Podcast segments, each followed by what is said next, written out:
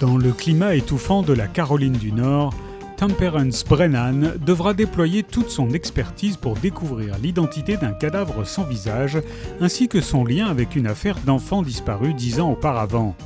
Alors qu'elle est en convalescence d'une chirurgie à la suite d'un anévrisme et aux prises avec des cauchemars, des migraines et ce qu'elle croit être des hallucinations, Tempe reçoit une série de textos mystérieux.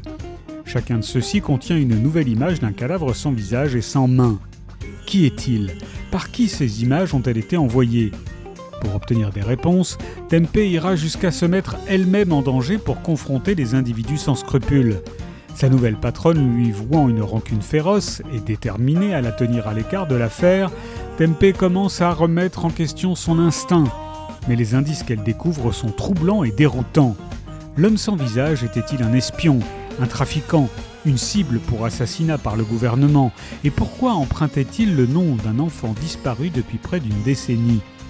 Avec l'aide d'Andrew Ryan et de l'ex-inspecteur aux homicides Skinny Slidell, Tempe aura recours à de nouvelles méthodes médico-légales de pointe pour se rapprocher de la vérité.